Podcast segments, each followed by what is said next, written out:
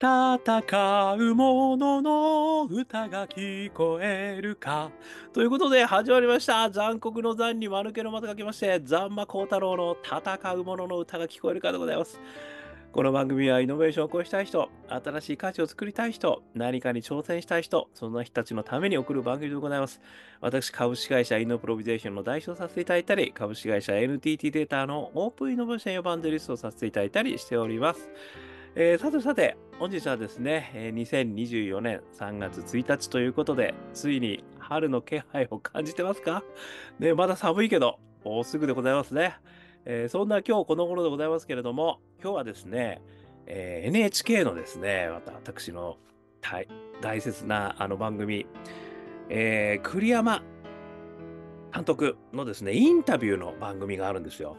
これがですね、えー、栗山英樹ザ・トップインタビューというのがありましてですね、えー、これがですね、1月5日午後10時40分から放送された、NHKBS で放送されたものですかね。えー、こちらの方ですね、えー、見させていただきまして、まあ、ちょっと非常に面白かった。えー、この岡藤、えー、正宏さんですよね。えー、こちらの方はですね、あのご存知の通り、えー、伊藤忠商事の会長でございます。えー、で常識や慣習にとらわれない破天荒な姿勢で知られているって書いてるんですけど、これ書いたんですよ。ということでですね、あの、ものすごく面白かった。えー、ということでございます。で、何が面白かったかっていうところをですね、えー、私なりに、えー、ポイントをまとめてね、えー、ちょっと今日はお話ししたいと。まあ、そんな回でございます。えー、まずですね、まあそういう意味じゃ、その、この岡藤、えー、会長は、この伊藤忠商事をですね、ものすごい勢いでこう売り上げを伸ばした方なわけですよね。で、あの、まあ、このインタビューの中でもありましたけど、やっぱり社長になるときにすごい悩んだという話もあったんですけども、あの、やっぱこれは一番の親孝行だということでやられたということらしいんですよね。まあ、その話もですね、ちょっと感動してしまったところがあるんですけど、さらにですね、このスランプがあった時の過ごし方についてですね、えー、私はすごく、あの、勉強になりました。ということで、えー、こういうことを言われてました。いきますよ。えー、岡藤会長、こういうこと言ってます。商社の営業マンは、スランプに陥ったらとにかくお客様のところへ行けと。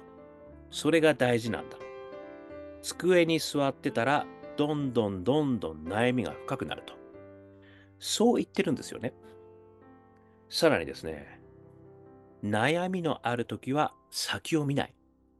ひたすらに今自分が向き合ってる仕事をこなす。そうすれば必ずね、先が見える時が来る。この言葉がね、私はあの、今若干スランプ気味なものですけどですね、心にちょっと響いてしまった。ということですね。まあ皆さんもね、あの、スランプな時ありますよね。私はあの、王貞治さんのですね、えー、ホームラン王ですね、えー、日本のホームラン王、王貞治さんの伝記を読んでですね、スランプの時には、とにかく素振りをするんだと。で、その大貞治さんのお家の畳はですね、もう大貞治さんの素振りによってもうすり減ってるっていうね。これをあのすごく覚えてるわけですけれども、あのそれもちょっと思い出したああいう感じではあるんですが、このやっぱり岡藤会長のですね、こうスランプの出し方、これは非常にあの私も役に立つなと。まあこれ、まあ会社のね、やっぱり生活の中ですごく役に立つとは思いますけど、普段の生活の中でも役に立つんじゃないかというふうに思いまして、えー、改めて3つね、ポイント私なりに、えー、整理これも私の勝手な感想ですからね、えー、ちょっとお話ししたいというふうに思っております。まず1つ目、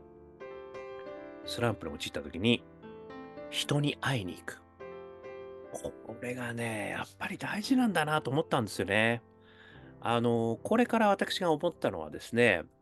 私がいつもイノベーションの時にお話ししている現場100回ですね。あの、新しいこう、価値を作る時にですね、えー、まあ、机の上で考えてちゃ全然ダメなんですよ。オフィスを飛び出せっていうんですね。つまりこの、新しいサービスを考えるときと、まあ、スランプに陥って悩んでるときは、まあ、割と同じなのかもしれないなとも思ったってことですよね。で、そのイノベーションの世界ではオフィスを飛び出せ。ね、私は現場100回。ね、ベテランのデカのように現場100回行ったかってこう新人デカが言われる。これがね、私はすごい大事だと思ってるんですよね。なぜならばですね、やっぱりその、まずは、あの、新たな価値を作り出さなきゃいけないわけですよね。で、そういう時には自分で頭だけで考えてたって何も始まらないんですよ。やっぱり対象となる、その喜んでほしい人ですよね。で、その人に、やっぱり徹底的にお会いしてお話をして、で、その人のために何がなるのかと、その人が喜んでもらうのは何なのかということがわからない限りですよ。前には絶対進まないわけですよね。スランプだ、スランプだって言ってもですね、全然進まない。なので、現場100回行ってね、あのお客様とも意見交換して、お客様こういうこと言ってんだったら、もしかしてこういうことがあったらいいんですかという、これまあまさに仮説検証プロセスなんですけれども、それを現場100回で回せばですね、これはおのずと、それちょっと、ま、確かに欲しいかもしれないとかっていう話になってくるわけですよ。そこをさらにこう深掘っていくとね、あの、新しい価値が出せる。まあ、もしくはね、スランプを脱出することができるかもしれない。要はお客さんとお話ししてるうちに、そうか。あの、こういうことをやればね、やっぱりお客さん喜んでもらえるのかなということが分かればね、これスランプ脱出することできますよね。で、まあ、ある意味その自分でこう喋ってるうちにね、あの、よく壁打ちみたいな言い方しますけども、喋ってるうちに自分なりに答えが見つかるってこともあるわけですね。だから、まあ、あの、営業とかであればお客様かもしれないし、あとはその、まあ、開発とかだったらね、チームメンバー。とかね、そういうことかもしれないし、えー、プライベートだったら、あの、例えば、まあ、奥様であれば旦那様なのかもしれないし、お子様かもしれないし、近所のね、えー、お友達かもしれないし、まあ、とにかくやっぱり人と話してみると。これがね、やっぱりスランプ脱する。なんかね、もう悩んでちょっとダメだ。困っちゃった。なんか、日もさちもいかない。もう悩みすごいたくさんある。みたいな時は、人に話してみる。これはですね、すなわち、ある意味仲間なんですよね。大切な仲間、この時こそ使おうぜっていう。ね。これがやっぱりすごくね、仲間の、やっぱりこう、人間は一人じゃないみたいな。人という字は寄りかかってんだみたいな。やっぱりここに来るわけですよね。なので一つ目、えー、人に会いに行く。これがね、一つ目やっぱりスランプ脱出ありかなと思いました。そして二つ目ですけども、悩むより動くってことなんですよね。で、これはですね、以前もちょっとお話したんですけど、技術技術習得のパラドックスっていうのがあるんですよ。これ、ちょっとね、言われてた方の名前が今すぐ出てこないんだけど、私のあの、YouTube 見てください。ね、ポッドキャスト見ていただいたら、えっとね、介護をするあの先生ですね、大学の先生が、えー、この技術習得のパラドックス言われていたんですよ。その紹介をしてたんですけど、私忘れちゃいました。ごめんなさい。あの、後でね、また確認したいと思います。えー、こちらの先生が言ってた技術習得のパラドックスっていうのは何かっていうと、あの、逆上がりが突然できるようになるとか、自転車を突然乗りこなすことができるようになる。これって、実は脳で考えてることじゃないって言ってるんですよ。つまり脳で考えると、できっこないことであるとも言ってるんですよ。で、それが、実はその体が脳を騙すことによって、体の方が先に技術を習得しちゃって、脳が後から納得するっていうのが、技術習得のパラドックスって言ってるんですよね。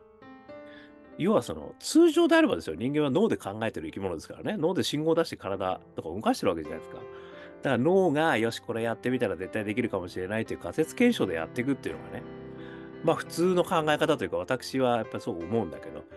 それを超えることがあると。だ脳としてはでき、できないと思ってる時に、とりあえず体やってみようぜって体をこうやってみるとできちゃう。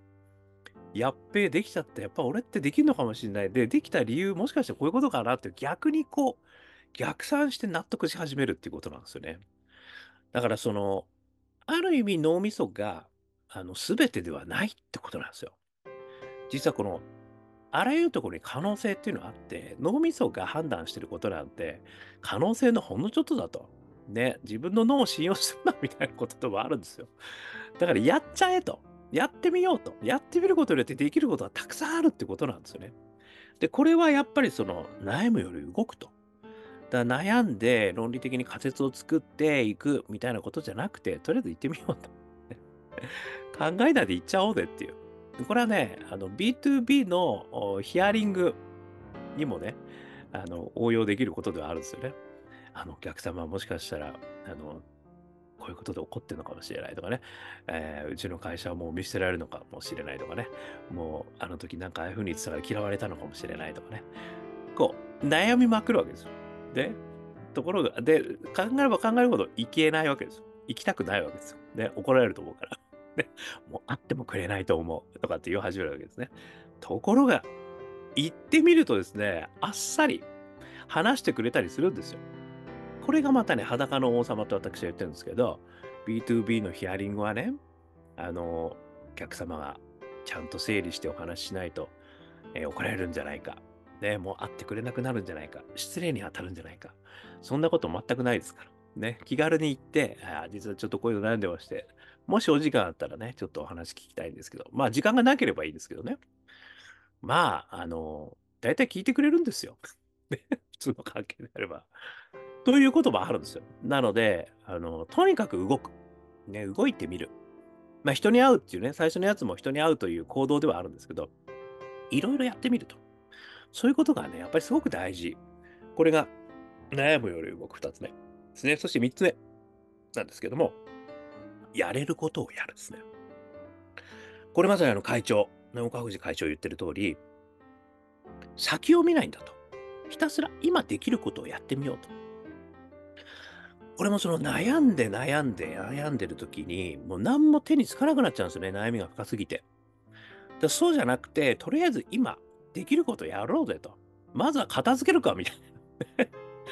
ちょっとこれわかんないけども、この机、ちょっととりあえず片付けようとかね。あと、とりあえずそのお客様から言われてる資料を作ろうとかね。とりあえずもう、あの、年末調整、やろうとかね、もう考えないでやろうみたいなね。そういうことがですね、実はすごく大事だってことをあの言ってくれてるんですよね。これは何かっていうとですね、私の解釈ですよ。今を生きるってことだと思うんですよね。大冗談になっちゃいましたけど。で、やっぱりこう未来のことを心配してもしょうがないし、過去を悔やんでもしょうがないんだと。今、目の前にあることをやる。それこそが、あの、実は全ての鍵になると。で、それをやってるうちにね、あの自分の中で頭が整理されてきて、あ、そうか。あれはもしかしたらこういうことがあるのかもしれないなとか思い始めるっていうことがね、あるんじゃないか。だからその、ある意味これはデフォルトモードネットワークを活用している手段なのかなとも、まあ、思うわけですよね。あの、脳をこう整理すると。で、一つのこと集中して、あの、メンタルにすごくいいのはランニングって言われてるんですよね。で、ランニングはなぜいいかっていうと、ランニングをしてる間ってランニングのことしか考えられないんですよ。だから一つのやれることをやってる状態なんですよね。で、そうすると、他の脳が休まってるんですよ。だから、ある意味その、ね、勉強ばっかりやって悩んでる時は勉強をやめてみる。ね、仕事ばっかりやってる時は仕事をやめてみる。で、他のことをちょっといろいろやってみると。ね、あの、えー、あの、小坂先生だな。小坂先生が言ってる話としては散歩。ね、あとは風呂。美術館、音楽、ね、こういうことを、まあ、目の前にあることをやってみると。悩まない。で、そうすることによって多分脳がですね、ちょっとリフレッシュする。まあそういう効果もあるのかなというふうにもね、えー、思ったということでございます。えー、ということでですね、やっぱりこの会長、ね、岡藤会長のもう、眼蓄のあるお話、スランプの時にどうしたらいいのか、これをですね、もういろんな時に使うこのプライベートでもですね、えー、ある意味、仕事でも人生でもですね、えー、使えるというふうに私は思ったわけですよね。なので、悩んで動けなくなったからこそ動いてみる。えー、スランプかもしれないと思ったら、とにかく人に会ってみる。ね、これぐらい覚えておけばですね、あのとりあえずもうそれやろうっていうことで、あの悩みから脱する可能性があるってことが分かっただけでも、ちょっと気持ちが楽になるんじゃないか。ね、私なんかはちょっと気持ちが楽になって、今ちょっとスランプだなと思ってたけど、とりあえずもういろんな人に会いに行こうっていうふうに今思ってるということですね。はい。少しでも参考になりましたら幸いです。えー、スランプ脱出ノベーション。ね、えー、私の中では心に刻みましたということですね。えー、まあ、こんなお話をですね、しながら私はあのイノベーションのコンサルやってます。ね、こういう例え話、ね、こういうのがまたイノベーションに役に立つんですよ。だってイノベーションだって悩みの、ね、巣窟ですからね。で、悩んだ時にこういうことにしようとかっていうのをですね、えー、こういったあの、えー、先人のご知恵をですね、えー、拝借しながら、え、イノベーションをこう、こうやってやったらいいんじゃないかとか、皆さんと一緒に作っていくと。ね、え、マインドを変えることもやるし、え、講演もやるし、ワークショップもやるし、ワーキングとして、え中長期期間、ね、3ヶ月から6ヶ月、9ヶ月で、えビジネス作るとこまでやる。ね、いろいろやりますので、もしそういう悩みありましたら、POC までやって、ビジネスができないんですね。いいアイデアが出てこないんですね。もういろんな悩み聞いてます。それに対する答えが私はですね、たくさんあのやってきてますんで、ね、10年間オープンイノベーションやってきてるんで、えー、ということで、もしですね、えー、あればお問い合わせくださいませ。えー、そしてですね、え本も出してます。えオープンイノベーション21の秘密。こちらもですね、え1時間ぐらいで読みちゃうけども、21の秘密が手に入っちゃう。えイノベーションのですね、私があの7年間、ね、豊洲の港からという活動をやってきた。あそこからですね、学んだ21の秘密。ね、えオープンにしておりますんで、よかったら見てみてください。はい。えーそしてですね、えー、何度でも挑戦できる世界をということで、起業家の皆さんもですね、えー、応援してるんです。で、まあ、起業家の皆さんはですね、やっぱりなかなかね、あの、リスクがあるじゃないですか、やっぱりこう起業するってことは。ね。だからそれに対して何度でも挑戦できる世界があればですね、そのリスクが随分軽減されるというふうに私は思ってまして、一回失敗したらもう終わっちゃうみたいなことだとやっぱり良くないんだと。でそういう意味でね、起業家を支援する人、そして起業家の人たち、ね、こういう人たちと一緒に、そういうプラットフォーム作り、今やってますんで、えー、こちらも気になる方はお問い合わせくださいませ。えー、ということで、私は、あの、心の本業としてアカペラもですね、やってるんですね。えー、6人グループで31年、えー、歌ってます。えー、こちらの方ですね、元気が出る曲があるんですよ。中年ワンダーランドというですね、中年の方でなくても元気が出る、えー、そんな曲なんでね、えー、ぜひ YouTube、Apple Music、そして、えー、Spotify、こちらの方で中年不思議国、中年ワンダーランド、香港好きな香港ラッキーズ、検索してみてください。えー、お気に入りの方はですね、4曲入りのニューアルバムもあります。えー、こちらの方は、あ、ジャーニー・オブ・ラッキー、えー、iTunes、そしてモーラ、こちらの方でダウンロード販売、えー、視聴もできますので、よかったら見てみてください。えー、そして昔の CD はですね、5枚ぐらい出してますけれども、えー、香港ラッキーズ商店、こちらの方でウェブサイトを見てください。はい。えー、ということでね、えー、今日も聞いていただきまして、どうもありがとうございました。それでは皆様、で、頑張りましょう。で、もうすぐ桜咲きますよ。また明日